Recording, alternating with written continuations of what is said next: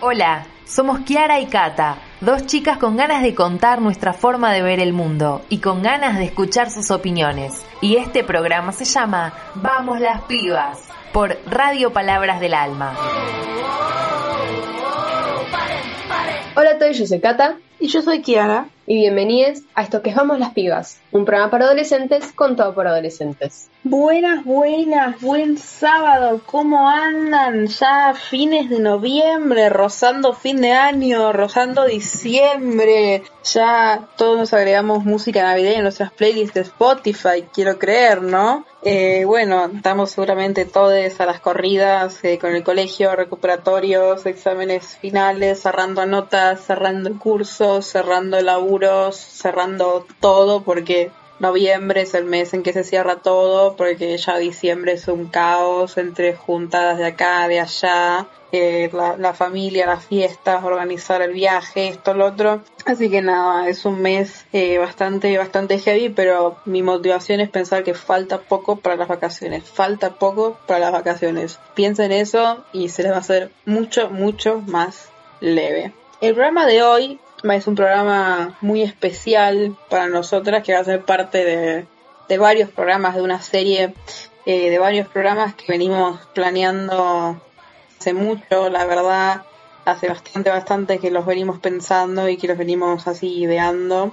Y justo hoy di la posibilidad de que se pueda llegar a concretar y no hay mejor momento porque la semana pasada, el miércoles, fue el día de la militancia, así que no nos pareció un mejor momento para sacar esta serie de programas para que la puedan disfrutar y puedan conocer eh, nuevas historias. Historias eh, para unas, de unas personas muy muy especiales que tienen ganas de compartir sus, historias, sus vivencias con, con todos nosotros y que justamente sus historias son muy importantes para mantener viva nuestra memoria colectiva, nuestra memoria día a día. También son muy importantes para la memoria, la verdad y la justicia, porque ellos son los protagonistas de una época muy nefasta en nuestra historia, quizás la más nefasta de todos, de todas, y son exalumnos del Colegio Nacional de Buenos Aires en la época de la última dictadura militar y los vamos a ir presentando eh, para que ustedes los vayan conociendo, vayan conociendo sus historias, lo que vivieron, cómo les repercutió eh, hasta el día de hoy, hasta las personas que son hoy, sus vivencias, sus anécdotas, eh, todo. Básicamente ir conociéndolos un poquito programa a programa. A todos les preguntamos lo mismo y las preguntas fueron, ¿en qué año estuviste en el secundario? ¿Qué fue lo más duro que te tocó vivir? ¿Cómo repercutió esa vivencia a lo largo de tu vida en la persona que sos hoy? Primero le preguntamos a Carlos Pelle, eh, que es un médico, y nos contestó lo siguiente. Yo pertenezco a la promoción, a la única promoción del Colegio Nacional de Buenos Aires que ingresó, que yo sepa, por sorteo al colegio. Yo ingresé en el año 1974 y egresé en 1979. O sea que eh, ingresé con un pie en la democracia y salí, di mi paso de salida de- del Colegio Nacional de Buenos Aires con, con la dictadura en su esplendor, digamos. Fueron realmente años muy duros, todos, incluidos los, los previos al golpe militar, donde la pasamos bastante mal. Bien, contestar que fue lo más duro que me tocó vivir en, en mi época de, de adolescente.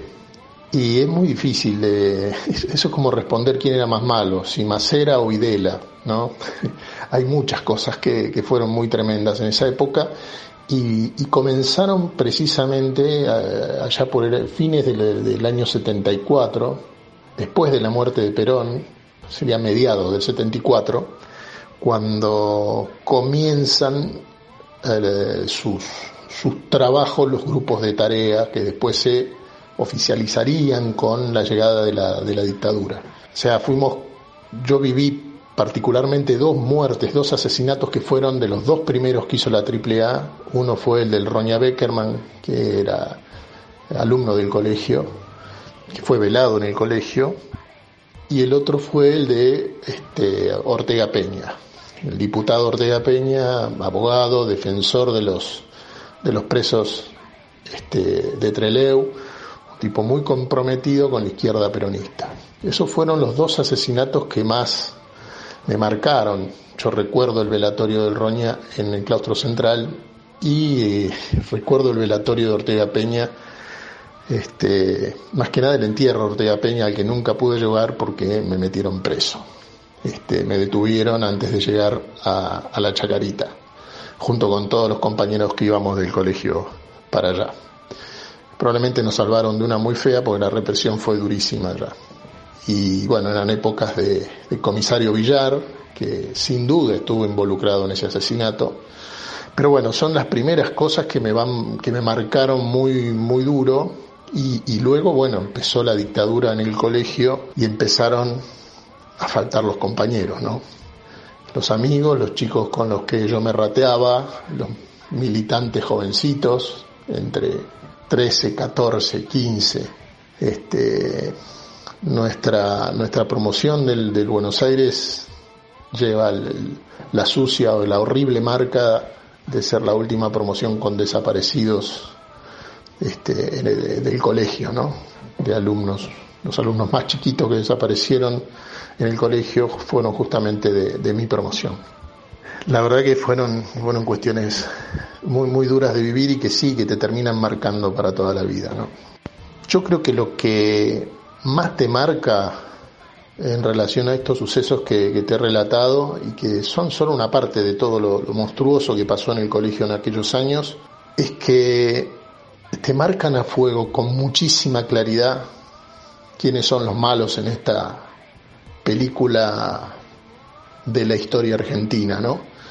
Eh, te permite con claridad poder determinar a quiénes tenés que combatir, contra quiénes tenés que luchar, y, esto de, del nunca más, del nunca más, que, que por ahora ha podido darse con los brazos ejecutores, eh, los militares, los grupos, digamos, de, de las fuerzas de seguridad que actuaron como ejecutores de ese programa, eh, digamos, ese nunca más necesitamos que se haga extensivo hacia quienes fueron los ideólogos, a quienes fueron los eh, principales beneficiarios de toda esa política y ese desastre que, que, generó la dictadura como, ya te digo, brazo ejecutor de un programa ideológico cuya confección este, se realizó a muchos kilómetros de nuestro país y que se este, llevó adelante justamente con, con esta mano de obra que terminó presa, muriendo muchos de ellos presos y muchos de ellos siendo hoy enjuiciados y, detenidos eh, a pesar del pasaje de los años. Eh, yo creo que lo, lo, lo, que te marca la gran diferencia o la gran relevancia de haber vivido esos hechos es que vos podés reconocer dónde está el enemigo en esta lucha histórica que tiene nuestro país por tratar de redistribuir o de distribuir la inmensa riqueza que tiene, que tiene nuestro suelo, nuestro país, nuestros cerebros, de una forma más equitativa. Eso creo que es eh, la marca más importante o más trascendente que te termina dejando el haber vivido aquellos sucesos tan, tan desgraciados y tan penosos en una época de la vida donde uno tendría que haber estado viviendo las cosas de otra forma, ¿no? Probablemente discutiendo o, o intercambiando ideas con, con los compañeros y no padeciendo lo que padecimos.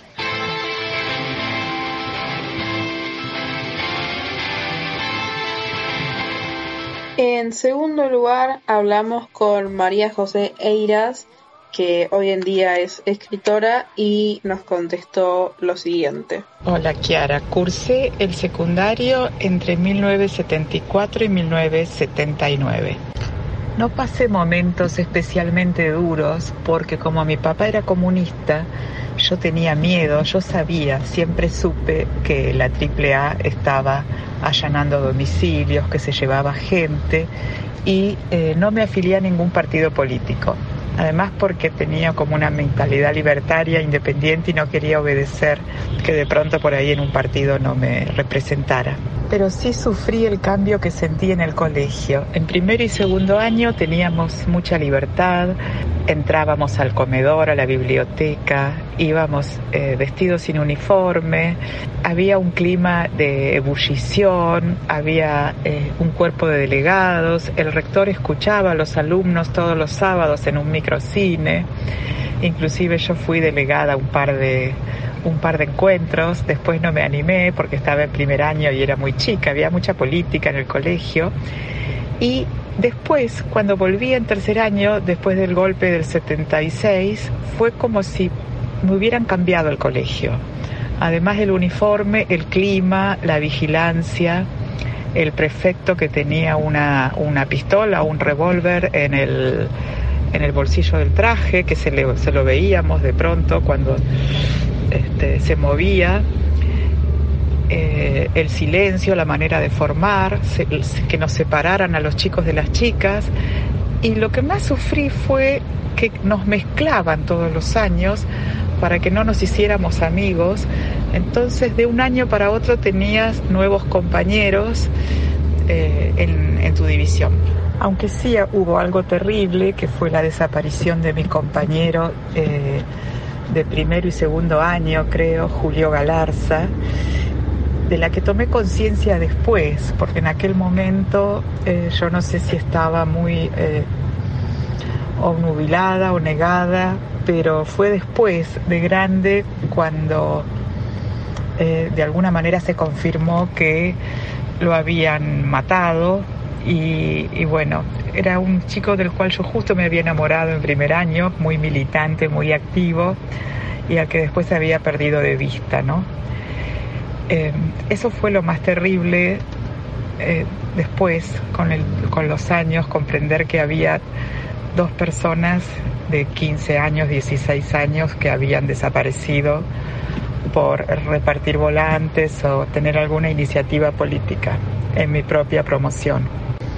Y en lo personal, creo que ese miedo que se vivía tuvo que ver con que yo eh, estudiara mucho, estudiara todo lo que me daban sin parar, con que me refugiara un poco en los libros y una característica así medio soñadora y, delirante o, de aislamiento eh, que tenía se agudizara. Yo leía mucho desde chiquita y, bueno, ese clima de miedo, el, el clima de miedo estaba en las calles, te podían pedir el documento, te podían detener Em, bueno, ese clima de miedo que yo conocía y que en mi casa se, se tocaba prácticamente porque aún a un amigo de mi padre lo habían detenido y estuvo dos años preso en Mar del Plata a disposición del Poder Ejecutivo y torturado, etcétera.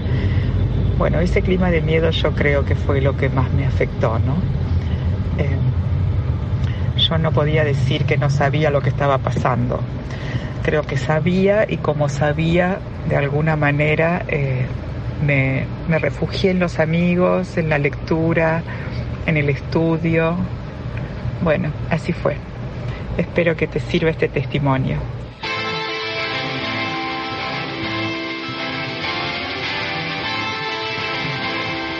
Y por último le preguntamos a Claudia San Miguel, que es empresaria en la actualidad, y nos contestó esto. Hola, soy Claudia. Cursé en el Nacional Buenos Aires entre el 74 y el 77, de primero a cuarto año completo.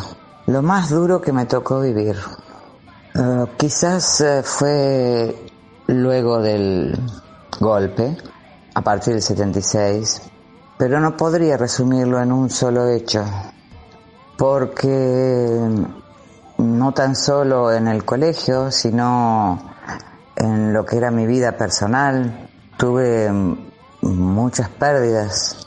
Entonces, mi madre y mi tía eh, no militaban políticamente, pero sus grupos de amigos sí. Y bueno, eh, muchos de ellos son desaparecidos. Eh, bueno, otros, o sea, muy amiga de mi madre, quien fuera mi pediatra en su momento, eh, militaba en Montoneros y bueno, murió en combate y del colegio mm, una compañera, fueron varios compañeros que desaparecieron, pero me impactó la desaparición de Malena, que era de mi año, tenía 15 años.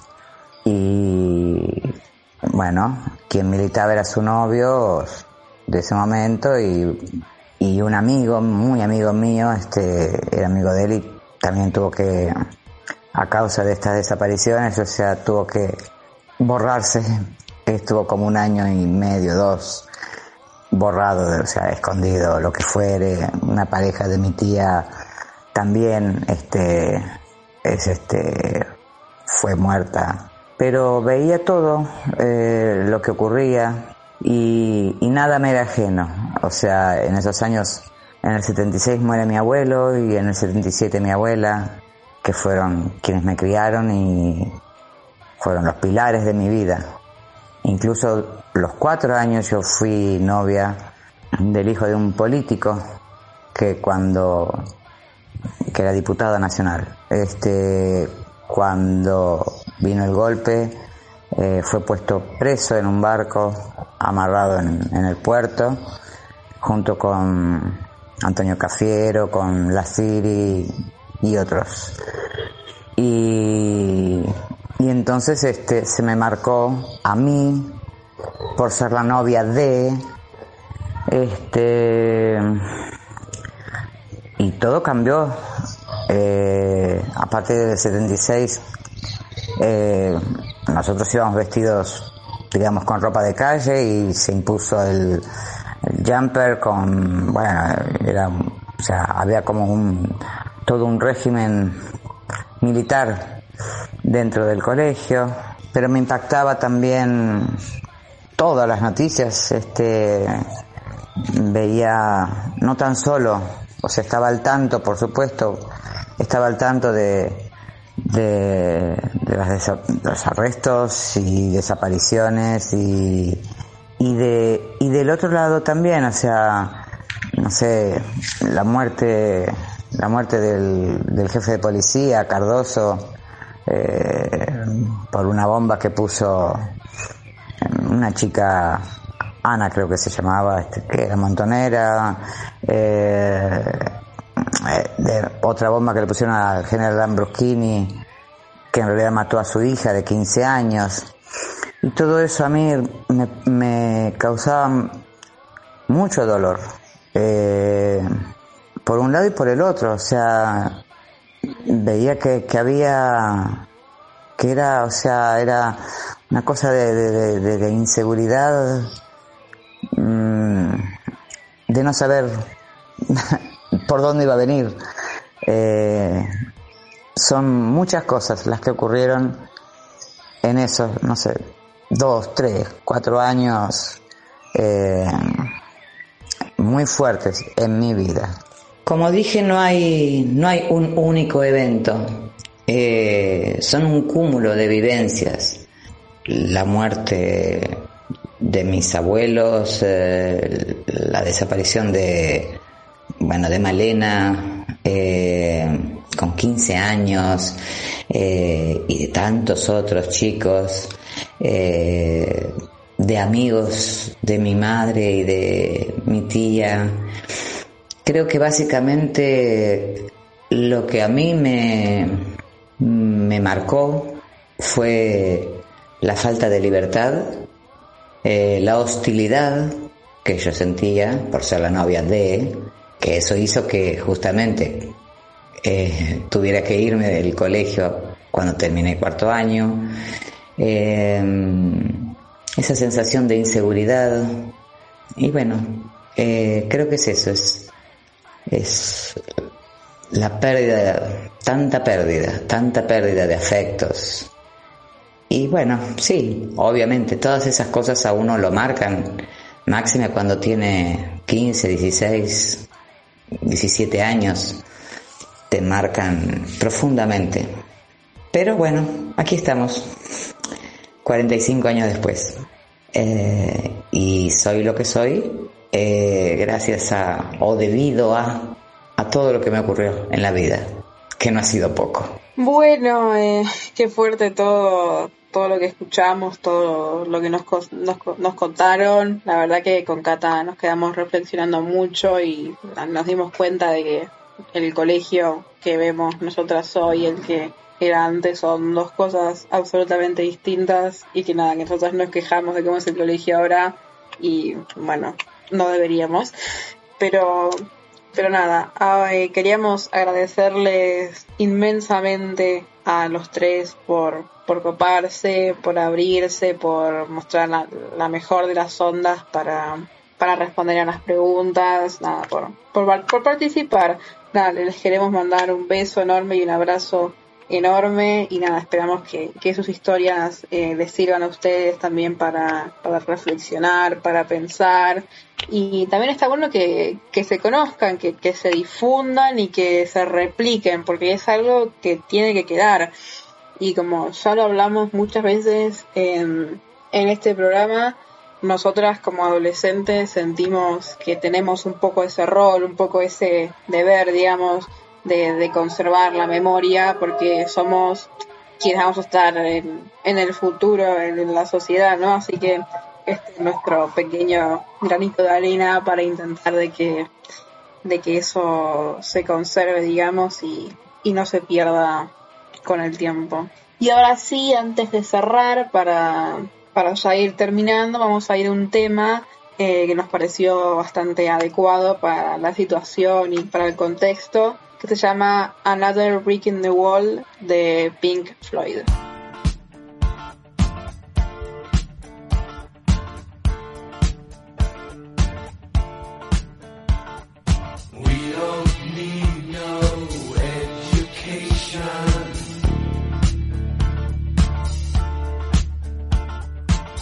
freedom.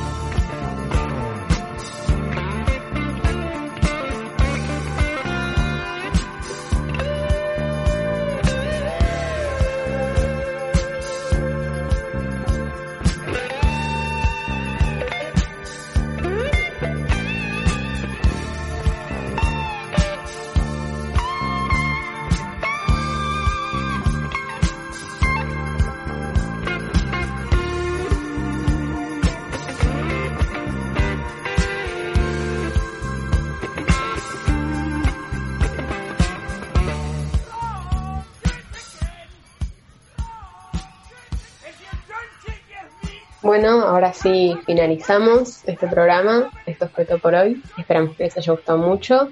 Y muchísimas gracias a los que participaron, que contaron sus experiencias.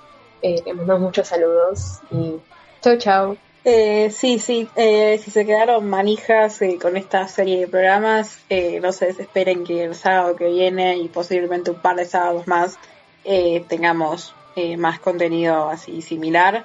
Eh, así que nada, pero por hoy ya está porque se nos fue el tiempo, la verdad, se pasa volando. Y nada, recuerden que si tienen alguna duda, pregunta, comentario, eh, sugerencia, no sé, puteada, bardo, quieran armar, no sé lo que les pinte, eh, nos lo pueden tirar por nuestro Instagram, que es arroba vamos las con doble S al final. Y nada, ahora sí, eh, cerramos y nos vemos la próxima. Chao.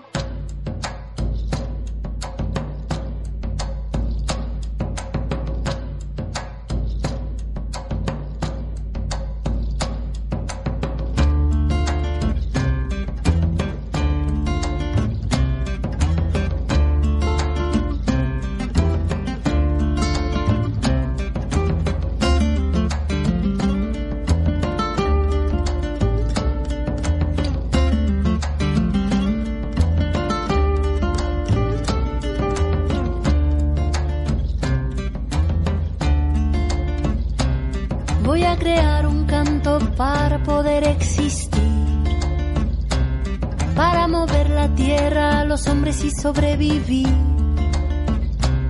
Para curar mi corazón a la mente, dejarla fluir. Para el espíritu elevar y dejarlo llegar al fin. Yo no nací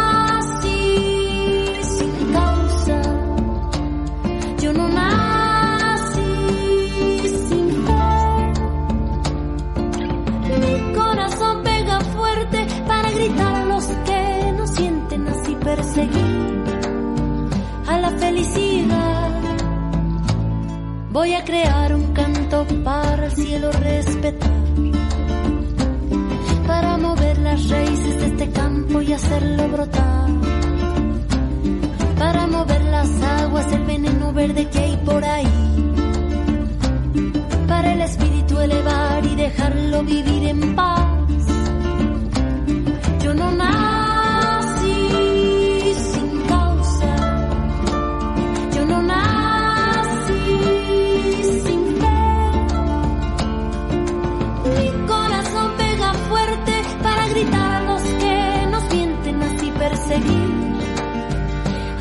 Felicidad y así perseguir a la felicidad que es un derecho de nacimiento, es el motor de nuestro movimiento, porque reclamo libertad de pensamiento, si no la pido es porque estoy muriendo, es un derecho de nacimiento, mirar los frutos que dejan los sueños, en una sola voz y un sentimiento, que este grito limpie nuestro viento, voy a crear un canto para poder exigir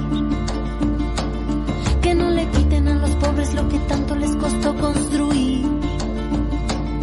Para que el oro robado no aplaste nuestro porvenir. Y a los que tienen de sobra no les cueste tanto repartir. Voy a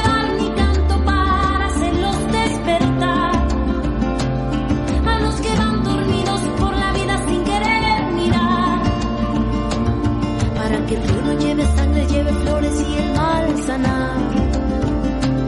Para el espíritu elevar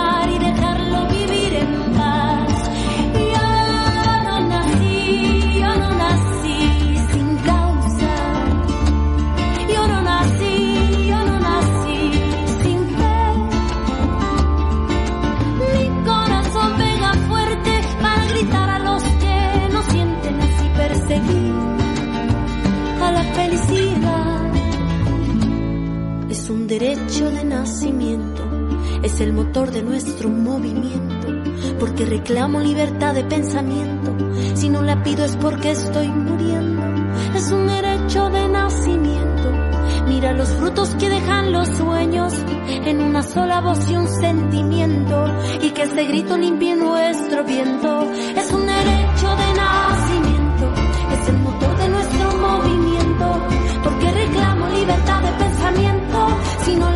porque estoy muriendo. Es un derecho de nacimiento. Mirar los frutos que dejan los sueños en una sola voz. y un